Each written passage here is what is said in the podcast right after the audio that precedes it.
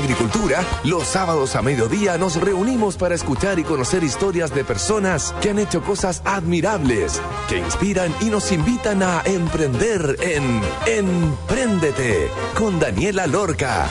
Daniela Lorca es emprendedora y fundadora del sitio web babytuto.com, líder en e-commerce. Empréndete es una presentación de Comunidad de Empresas de Entel.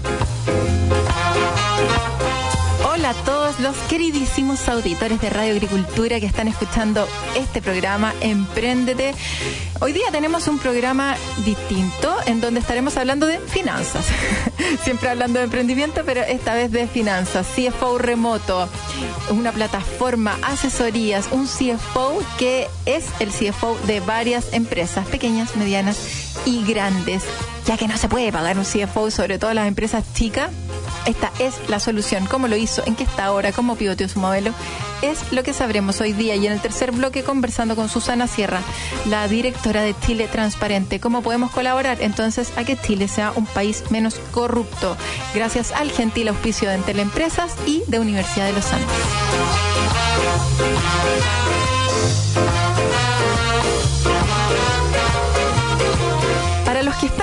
Una empresa, si les digo contraten a un CFO o un gerente de finanzas, probablemente solo decirlo van a pensar, uy, no puedo pagarlo.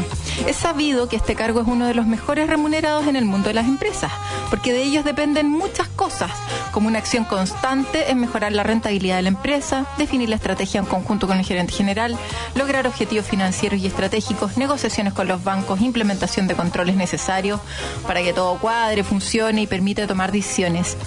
Tomas de decisiones que a veces son difíciles, como la baja en remuneraciones, despedir gente, apretarse el cinturón y también decisiones de bonanza cuando hay un buen plan de crecimiento levantamiento de capital y cosas relacionadas.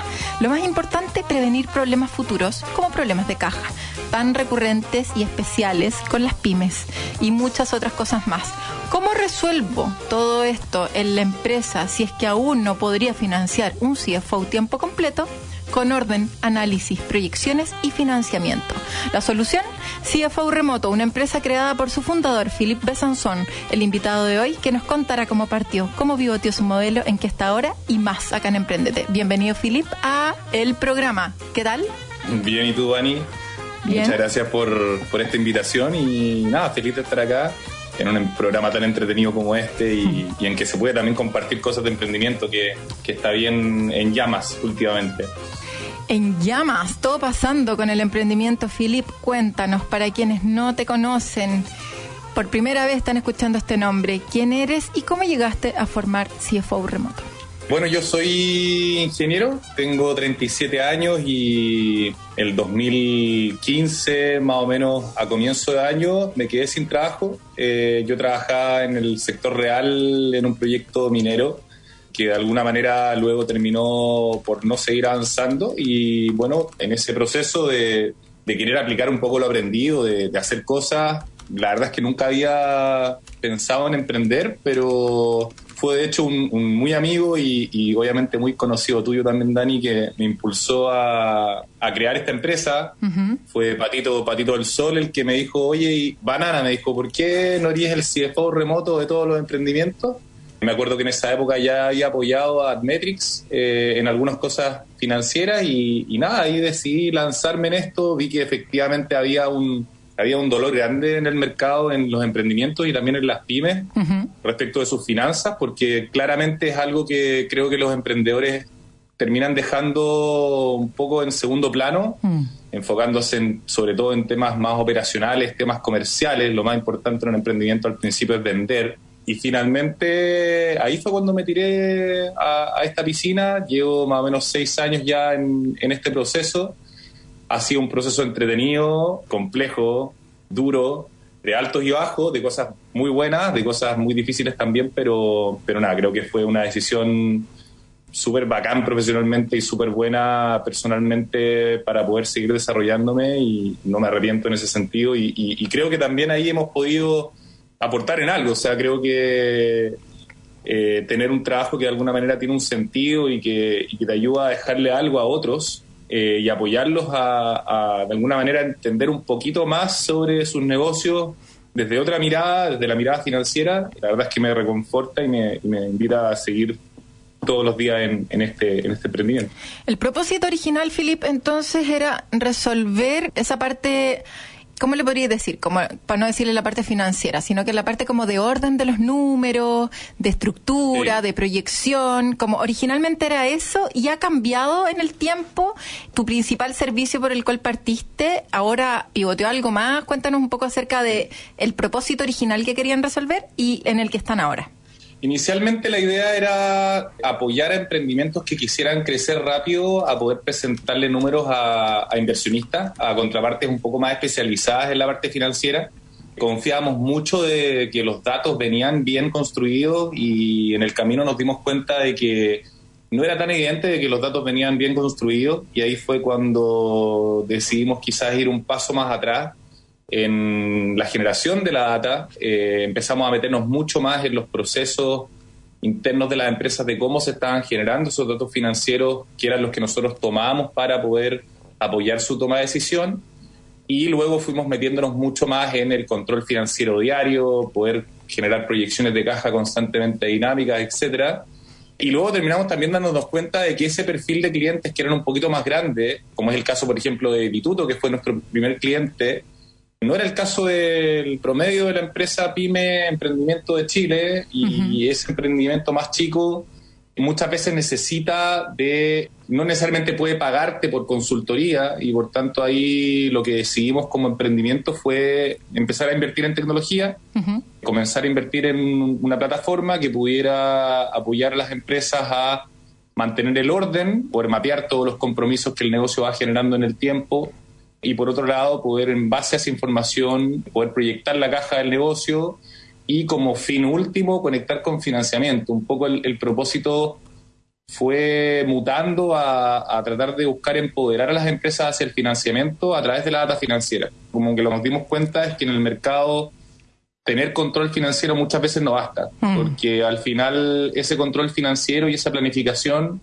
tiene que venir de la mano con la capacidad de poder financiar el, negocio y financiar potenciales descalces de caja que se generan ya sea porque eh, la empresa tiene un cierto tipo de negocio específico o porque quizás está creciendo fuerte y tiene pérdidas hoy día que tiene que financiar de alguna manera.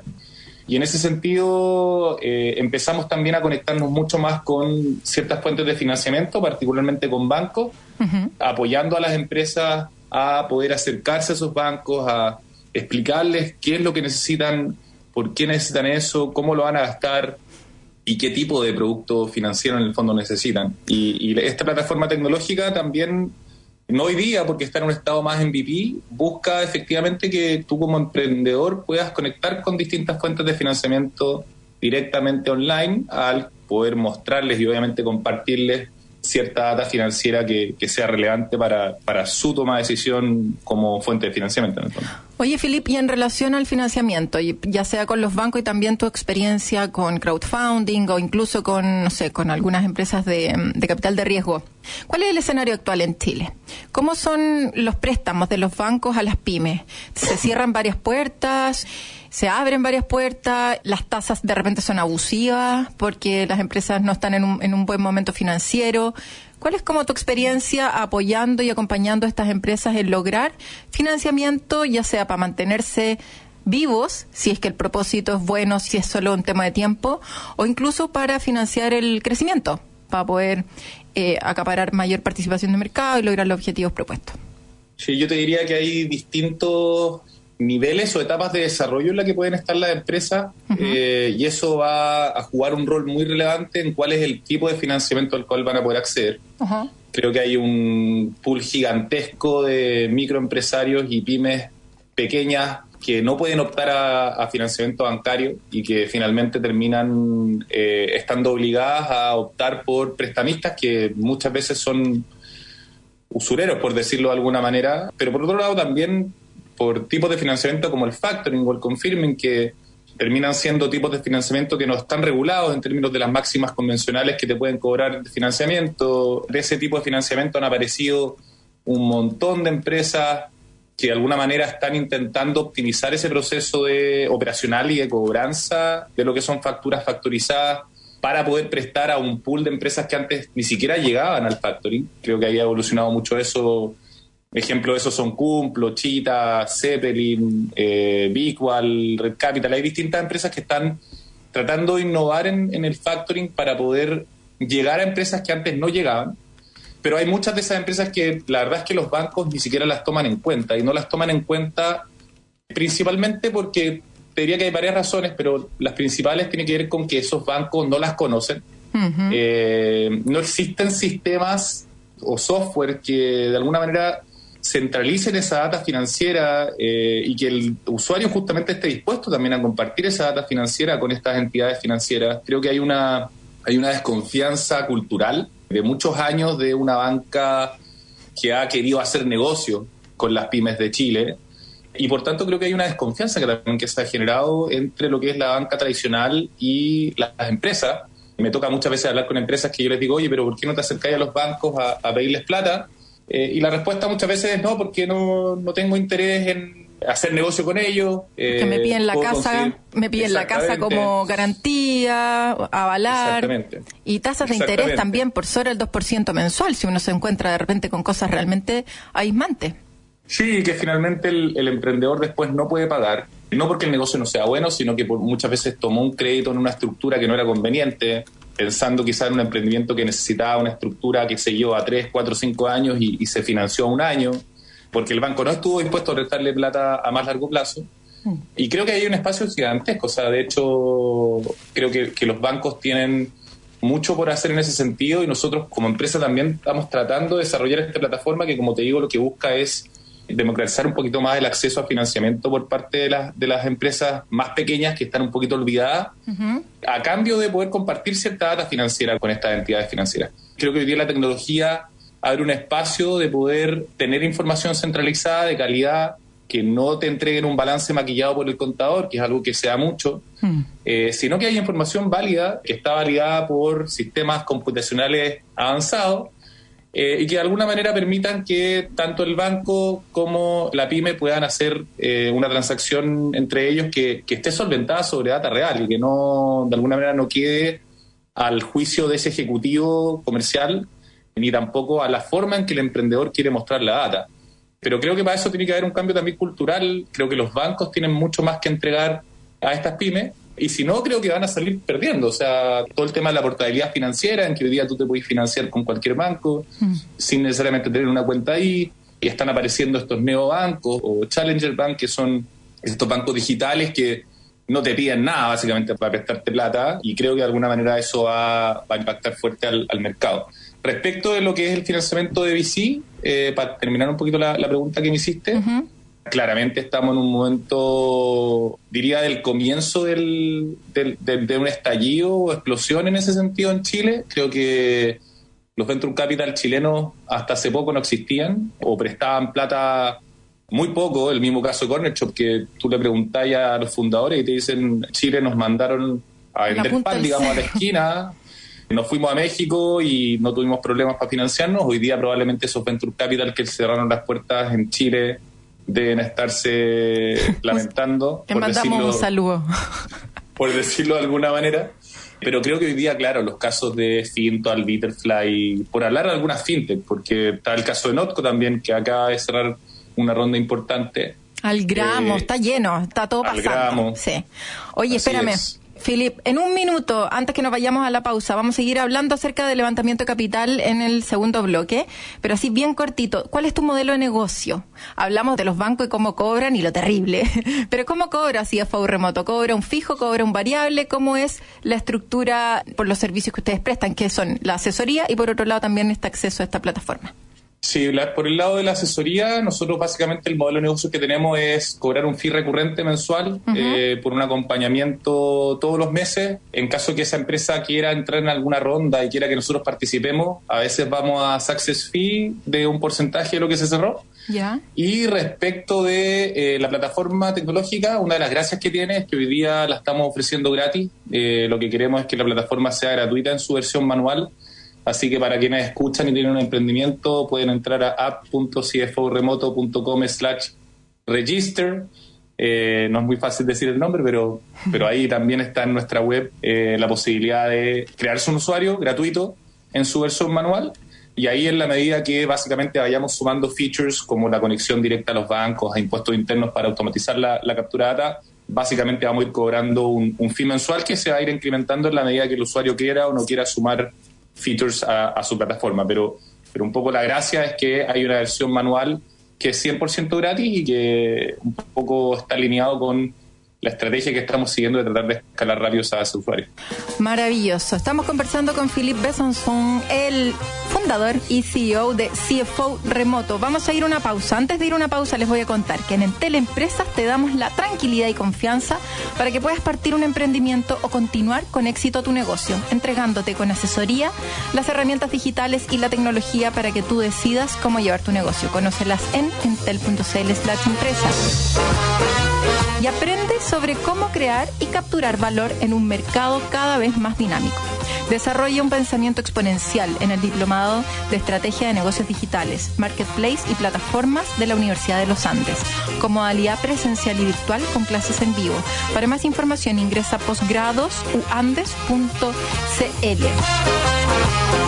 Me soplaron por ahí que a nuestro querido amigo Philip le dicen banana, así que vamos a ir a escuchar el ritual de la banana de los pericos y ya estaremos de vuelta entonces con Philippe Sanson, el fundador, director y gerente general de CFO Remoto. Vamos y volvemos.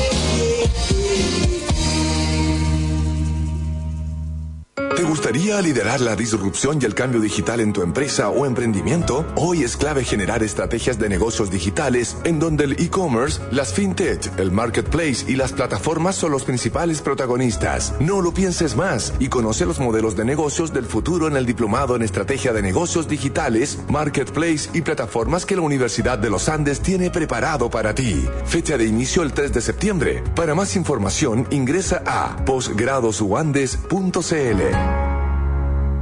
En Entel Empresas te damos la tranquilidad y confianza para que puedas partir un emprendimiento, continuar con éxito tu negocio, mejorar los procesos de tu empresa o simplemente para hacértela más fácil, entregándote las mejores herramientas digitales y la tecnología para que tú decidas cómo llevar tu negocio. Conoce todo lo que tenemos para ti en entel.cl slash empresas. Tu negocio no está solo. En agricultura es Empréndete con Daniela Lorca. Ya estamos de vuelta entonces en el segundo bloque. Philip, ¿cómo han difundido los servicios CFO remoto? ¿Cómo han llegado los clientes y cuál es la receta para poder mantenerlos? Háblanos acerca también de la estrategia. ¿Son clientes chiquititos, medianos, grandes? ¿Fue boca a boca? ¿Han invertido en marketing online? ¿Cómo han llegado a tener la base de clientes que actualmente tienen y cuántos tienen? Sí, hoy día en nuestro negocio de consultoría tenemos cerca de 30 clientes recurrentes. La forma en la que hemos podido llegar a esos clientes ha sido principalmente boca a boca por un trabajo que hemos hecho con algunos agregadores de demanda interesantes para nosotros, como aceleradoras, eh, distintas consultoras que tienen como clientes a las pymes, organizaciones eh, gremiales como la SECH, Corfo, el mismo Corfo, distintas organizaciones que de alguna manera tienen abajo a pymes, que son o sus clientes o miembros de sus comunidades, y que de alguna manera le presentan a estas grandes empresas el dolor que tienen y por alguna razón ha salido nuestro nombre ahí, creo que por, por el trabajo que hemos logrado hacer gracias a los fondos Corfo también de Startup Chile, que hemos ganado. De alguna manera hemos ido armando una, una bola de nieve, un boca a boca, que finalmente hoy día eh, los esfuerzos que hacemos comerciales tienen bastante que ver con entregar contenido. Eh, estamos haciendo muchos webinars eh, y charlas y talleres con el objetivo de dejar cierto conocimiento a quienes van a esos talleres y webinars. Y de esas instancias, luego una persona que fue le cuenta al, al lado y así se va. Yo creo que el boca a boca probablemente es uno de los mejores marketing que hay porque llega un, un lead que está bastante más calificado que, que si llegara a través de, una, de un marketing digital. Mm pero también últimamente hemos empezado a hacer algunas campañas digitales. ¿Cómo mantenerlos? La verdad es que creo que es eh, primordial poder demostrarle a ese cliente de forma recurrente, en el caso nuestro, que hay valor en el trabajo que estamos haciendo, en que hay un costo oportunidad importante de no tener nuestro servicio y que finalmente termina siendo muchas veces imposible financiar a un CFO full time o a un analista incluso eh, full time que tenga la capacidad de poder levantar este tipo de análisis con la velocidad que lo hacemos. Creo que son las principales formas, pero también la cercanía. Creo que el, estar cerca de nuestros clientes, el responder muy rápido sus requerimientos, de data, los requerimientos lo, respondemos en 48 horas. Entonces, en general, creo que nuestros clientes sienten que es como que estuviéramos adentro, pero en verdad estamos afuera y eso estar afuera implica estas cosas, implica no tener que estar acumulando un finiquito de, este CFO famoso que tú, como dijiste al principio, es probablemente uno de los roles más caros. Mm. Y, en, empresas que son más chicas se terminan aburriendo porque al final terminan haciendo administración más que finanzas propiamente tal. Claro. Pero por otro lado también, como te decía, el tema del marketing digital lo estamos recién empezando a hacer. Construimos un blog hace un tiempo atrás que ha tenido bastante tracción y de ahí también nos están llegando algunos clientes, pero principalmente también usuarios para la plataforma. Y durante estos meses de 2021, de aquí a finales de este año, tenemos un plan ahí para empezar ya a hacer marketing digital propiamente tal. Creo que hasta la fecha ha sido principalmente una pega más comercial dura de ir a hablar con mucha gente que está en ciertos cargos en ciertas organizaciones, que tienen a muchas pymes abajo y que identifican este dolor de las finanzas como un dolor muy presente. Quieren de alguna manera tenderle una mano a esas empresas y, por eso las ponen en contacto con nosotros.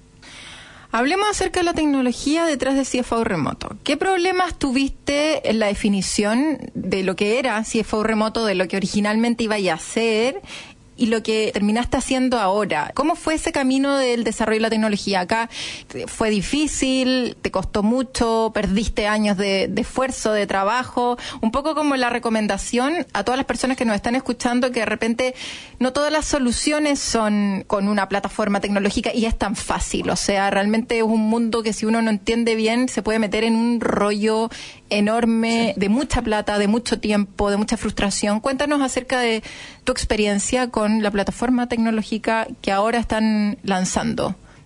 Sí, la verdad es que con, las palabras que describiste creo que me siento 100% identificado. Fue un camino durísimo. Creo que uno de los errores que, cometí yo particularmente fue alejarme del, del producto tecnológico eh, al comienzo cuando estábamos comenzando, pensando que era evidente que mi visión era compartida por quienes estaban en ese rol de producto y quienes estaban en el área tecnológica. Creo que esa conexión entre producto y tecnología, si no existe, la verdad es que lo más probable es que sea un fracaso ese desarrollo tecnológico, porque finalmente el desarrollo tecnológico tiene que venir desde la necesidad del negocio eh, y no desde lo técnico y creo que ese fue uno de los errores principales que nosotros cometimos.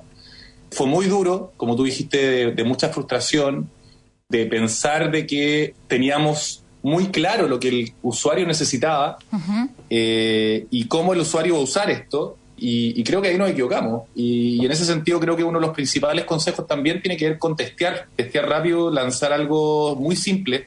Si hay alguien que está tratando de desarrollar una tecnología, creo que hagan la versión más básica posible, que les dé vergüenza, láncenla, mm. que esos usuarios iniciales les den efectivamente el feedback para poder eh, ir mejorando de a poco, pero eh, no cometan el error de desarrollar escondidos y, lanzar en un momento y después te diste cuenta que nadie usó esta opción porque no, no resuelve el dolor de la forma en que tiene que ser resuelto. Eso creo que, es súper importante y justamente en el último año que hemos venido desarrollando nuevamente esta plataforma con un foco un poquito distinto, de la mano de una empresa que se llama Continuum, que es nuestro partner tecnológico. Ellos nos han enseñado bastante respecto de lo que es cómo desarrollar una tecnología de forma más lean, eh, testeando cosas lo más pequeñas que sean, pero testeando, siempre testeando con los usuarios y tomando ese feedback en el fondo para eh, llevarlo dentro de lo que es el área técnica creo que nunca perder el foco de negocio es demasiado importante, porque te podéis terminar enfocando en lo técnico y lo técnico... O sea, la gente tecnológica muchas veces quiere desarrollar naves espaciales y hay veces que esas naves espaciales no, no son lo que el usuario necesita. Hemos hablado nosotros mucho de la nave espacial, pero que no tiene alas. Realmente, claro, tenía una nave espacial que tiene un software y una tecnología y todo lo que es un, eh, algoritmos súper complejos, mm. pero que finalmente si no tiene las alas que te permiten volar, está estacionada y, no, va a funcionar. Entonces, lo que recomendaría es ir de a poco desarrollando, eso tiene un impacto financiero también, porque al final el riesgo que estás asumiendo es menor eh, de ir desarrollando cosas de a poquito. Si te equivocaste, no hay problema, son decisiones reversibles y, y puedes volver atrás. Y hay que pensar también que los dolores que ustedes están resolviéndole a los clientes son dolores bien básicos también. Entonces, como que se puede partir, o sea, básicos en una primera entrada, ¿cachai? O sea, a medida que se va trabajando con el asesoramiento y como que se empieza a hacer más amigable la plataforma y todo, uno mismo va requiriendo un nivel de especificación, tecnicismo mucho más profundo. Pero para partir, una versión beta simple es mucho más importante. Y lo más importante, que es lo que rescato de lo que estáis diciendo, es que al final uno cree que sabe lo que el usuario necesita.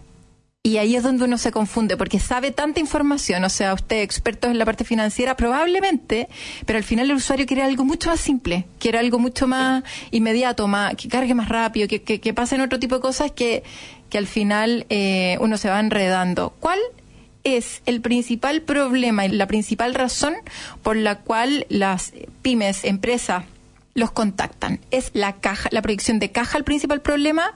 ¿O es el no tengo idea cómo tomar decisiones? ¿O es el necesito ayuda para llegar a los bancos? ¿O es otro que no nombre? Yo diría que para empresas que, que, son más pequeñas y que están empezando es no tener visibilidad de lo que está pasando en el negocio, de hacia atrás, ni en el día a día, ni hacia adelante Es el típico problema que al gerente general de esa empresa le preguntáis cuánto vendiste el mes pasado y no tiene idea. Eh, o cuánta plata tenéis en la calle, tampoco sabe. Poca gente lo sabe dentro de la organización. Creo que es un tema mucho más de visibilidad, control y orden el que hay que resolver a esas empresas más pequeñas. Y en el caso de empresas que son ya más grandes, muchas veces nos contratan porque si bien tienen los recursos para poder financiar un equipo interno de administración, no confían necesariamente en esa data que se está generando y por tanto la, data sobre la cual se está tomando la decisión. Y por tanto nos meten a nosotros ahí a básicamente apoyar y validar lo que está haciendo ese equipo y a generar esa reportería con un validador o un check de CFO remoto que dice, mira, si esta data está bien, refleja la realidad del negocio, estamos en condiciones de tomar esta decisión, estamos en condiciones de ir a acercarnos a buscar este financiamiento porque sabemos que esta data está correcta. Hmm. Yo te diría que esos son los dos dolores principales. Sí, esa empresa que, no sé, pues vende dos mil millones y porque tienen un negocio que, les funcionó, pero toda la data que tienen la han ido guardando en archivadores y, y, nadie está preocupado de hacer análisis, de realmente ver si las decisiones que se fueron tomando se tomaron bien y qué impacto tuvieron. Creo que ese ahí es el siguiente paso. Philip, en tu experiencia con levantamiento de capital, ¿cuándo las empresas debieran levantar capital con bancos? O sea, como endeudarse con bancos, ¿cuándo debieran levantar capital eh, hacer personas como accionistas, socios? ¿Cuál es la diferencia? ¿En qué me tengo que fijar? ¿Cuál es tu recomendación ahí? ¿Y cuáles entidades y si podéis dar en un minutito más o menos tus recomendaciones en el proceso también. ¿Qué es lo primero que hay que hacer antes de decidir si me endeudo con el banco o voy a buscar capital externo? Sí, yo diría que para un empresario que está recién empezando algo, eh, va a ser difícil que consiga plata con los bancos, así que lo más probable es que ahí tenga que hacer un aumento de capital inicial. Normalmente viene de los socios esa plata, hasta que de alguna manera el negocio logró demostrar que con ese capital pudo generar eh, valor a sus clientes y tiene una, de alguna manera una propuesta de valor un poquito más validada. Empresas que ya tienen cierta atracción y que se dan cuenta de que tienen descalces de caja puntuales, como puede ser el caso, por ejemplo, de un e-commerce o puede ser el caso de un distribuidor o un comercializador, yo les recomendaría que trataran de financiar esos descalces con deuda bancaria pero tiene que ser una deuda bancaria muy ordenada, es decir, que tú gires esa deuda para poder comprar los productos, pagues esa deuda en la medida que los productos los pudiste ir vendiendo y generaste la caja, entendiendo de que la empresa tiene una espalda de una cierta caja para poder eh, sobrellevar ciertos baches, periodos en que pueda tener ciertas pérdidas y que no por estar endeudado termine no pudiendo pagar esa deuda. Creo que empresas que ya tienen cierta atracción, tienen un colchón, no necesitan levantar capital para financiar esos descalces puntuales.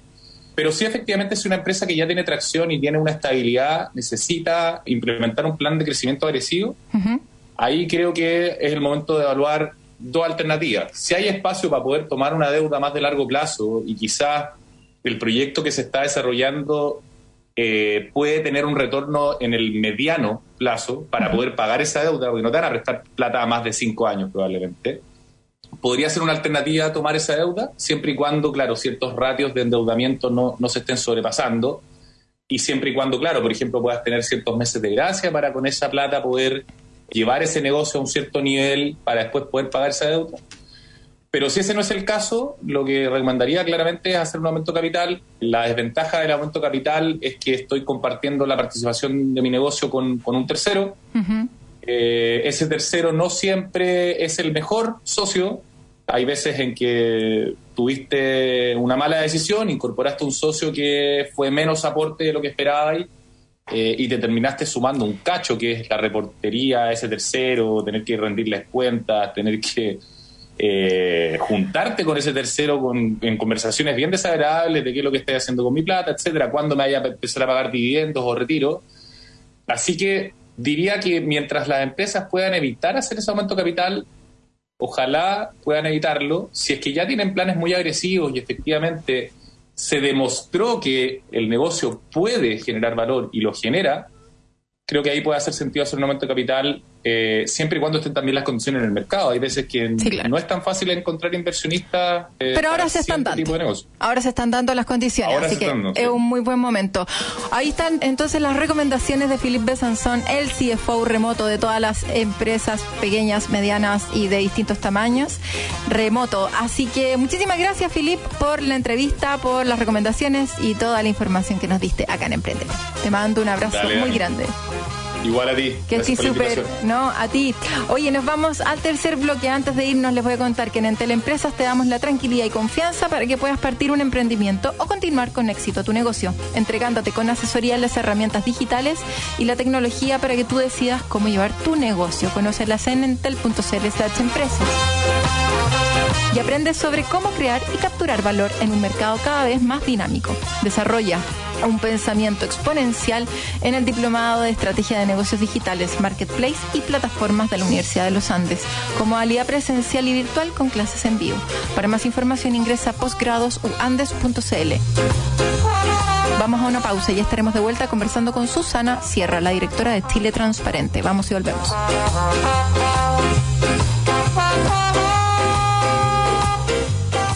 En Entel Empresas te damos la tranquilidad y confianza para que puedas partir un emprendimiento, continuar con éxito tu negocio, mejorar los procesos de tu empresa o simplemente para hacértela más fácil, entregándote las mejores herramientas digitales y la tecnología para que tú decidas cómo llevar tu negocio. Conoce todo lo que tenemos para ti en entel.cl slash empresas.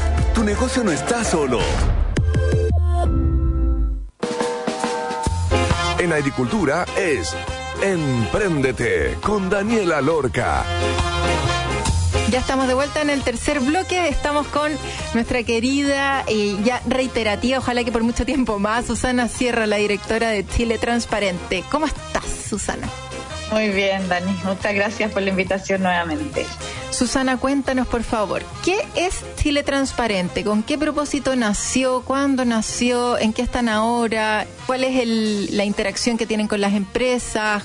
¿Cómo podemos interactuar con Chile Transparente? Perfecto. Para poder hablar de Chile Transparente, primero tengo que empezar hablando de Transparencia Internacional. Ya. Transparencia Internacional es la organización, la ONG más grande del mundo, cuyo objetivo es prevenir la corrupción.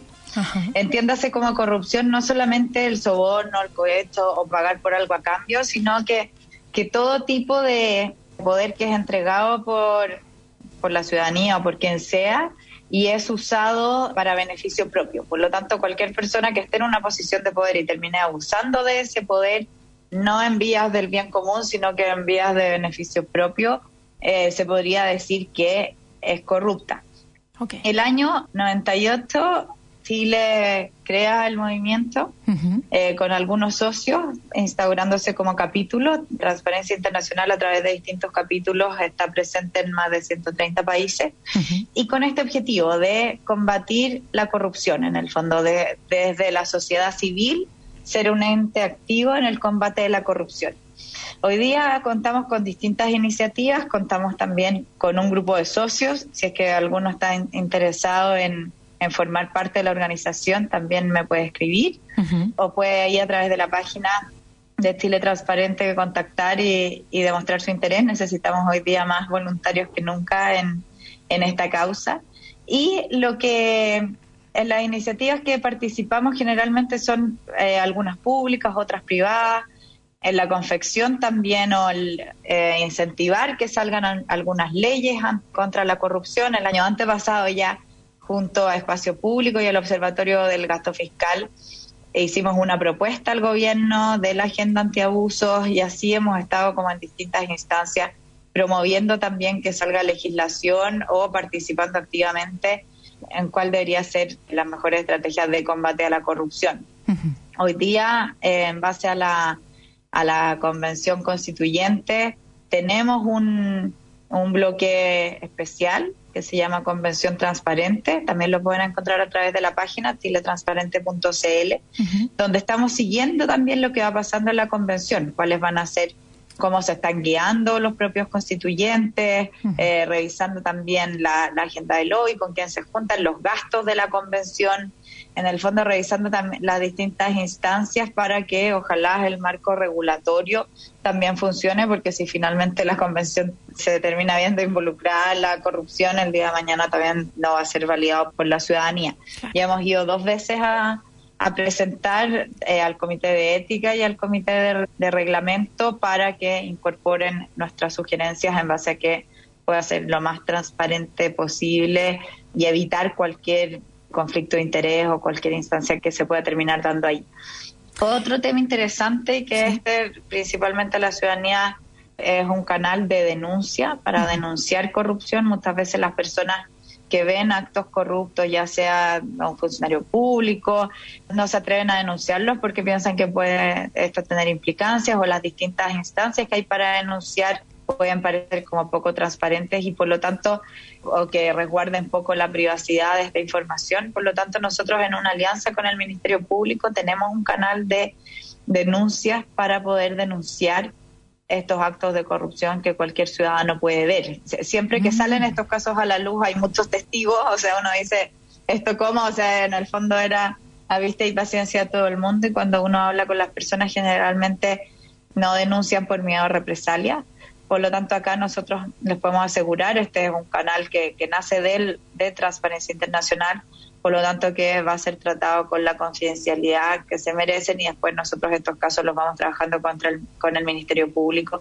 para que puedan llegar a su fin y que eh, efectivamente puedan ser casos que vean la luz y que no se quede la conducta corrupta eh, cometiéndose por mucho tiempo. Claro, y en ese caso ustedes como que acompañan el proceso completo y con abogados y con todo en el proceso o cómo funciona, como que ustedes presentan el esta denuncia anónima al Ministerio Público y después queda en manos de ellos, ¿cómo finalmente se hacen cargo o se asegura Chile Transparente de que lo que tú decís llegue a la luz, vea haya una consecuencia o pase algo con esta denuncia?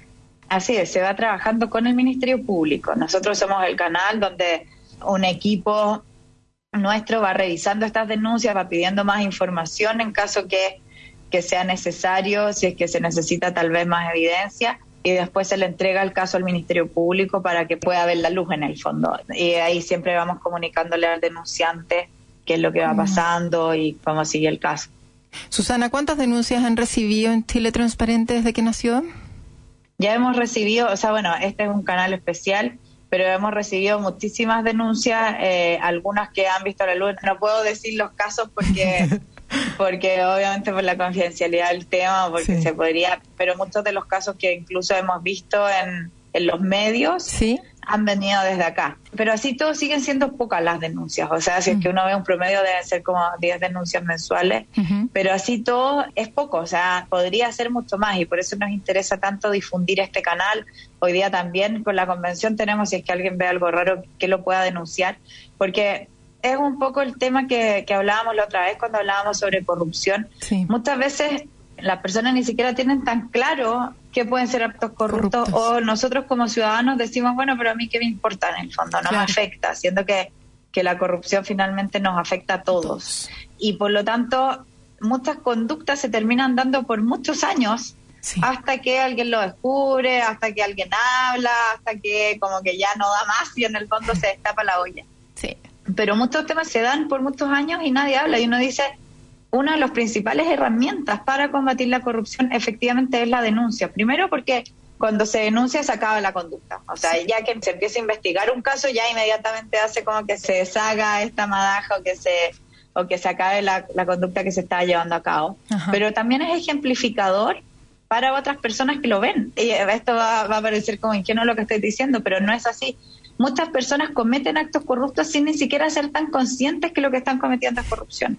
O sea, a mí me ha pasado que estoy bien ligada al mundo del emprendimiento, que emprendedores me preguntan con la mayor inocencia del mundo como... Mm pero como no le puedo pagar a la municipalidad esto y es porque así ha funcionado siempre. eternamente o porque tal vez que está ahí el pillo dentro de la municipalidad que aprovecha de cobrar y es como que no así es y no hay cómo salir de ahí. Y por lo tanto es súper importante también tener claro qué cosas están mal. Y cuando salen estos casos a la luz también sirvan como educación para el resto en el fondo para poder decir efectivamente estos temas están mal, no se pueden hacer y que otras personas no lo hagan. Exactamente. Hacemos entonces el llamado a todas las personas que nos están escuchando. Cualquiera puede hacer una denuncia, cualquiera puede también hacer el seguimiento a la convención, que es tan importante, que nos representa, que es como crucial e histórico en nuestro país. Así que muchísimas gracias a la Fundación, a ti, obviamente, por liderarla. Y hacemos el llamado entonces a entrar a chiletransparente.cl. Así es. O eh, para poder denunciar es denunciacorrupción.cl y para ver la convención es convenciontransparente.cl, pero a través de la página de Chile Transparente se pueden llevar los links a todos los, a, todos chiletransparente.cl y ahí nos derivan entonces a lo que nosotros queramos. Muchísimas gracias Susana, como siempre un placer por la información y dejamos entonces pasado el dato para todas las personas que puedan colaborar para que seamos un país menos corrupto. Te mando un abrazo, que estés súper bien. Muchas, gracias, Dani. Chao, chao. Un abrazo para todos. Chao. Chao, queridos auditores. Esto fue todo por hoy. Eh, nos volvemos a escuchar, como siempre, el próximo sábado. Pero antes les recuerdo descargar el podcast entrando en radioagricultura.cl y así volverán a escuchar este capítulo si se perdieron alguna parte, si estaban preparando el aperitivo y les faltó una parte, pueden volver a escucharlo. Nos vemos el próximo sábado. Que estén bien. Un abrazo grande. Chau, chau. En Agricultura fue Empréndete con Daniela Lorca. Historias de personas que han hecho cosas admirables que inspiran y nos invitan a emprender. Empréndete es una presentación de Comunidad de Empresas de Entel.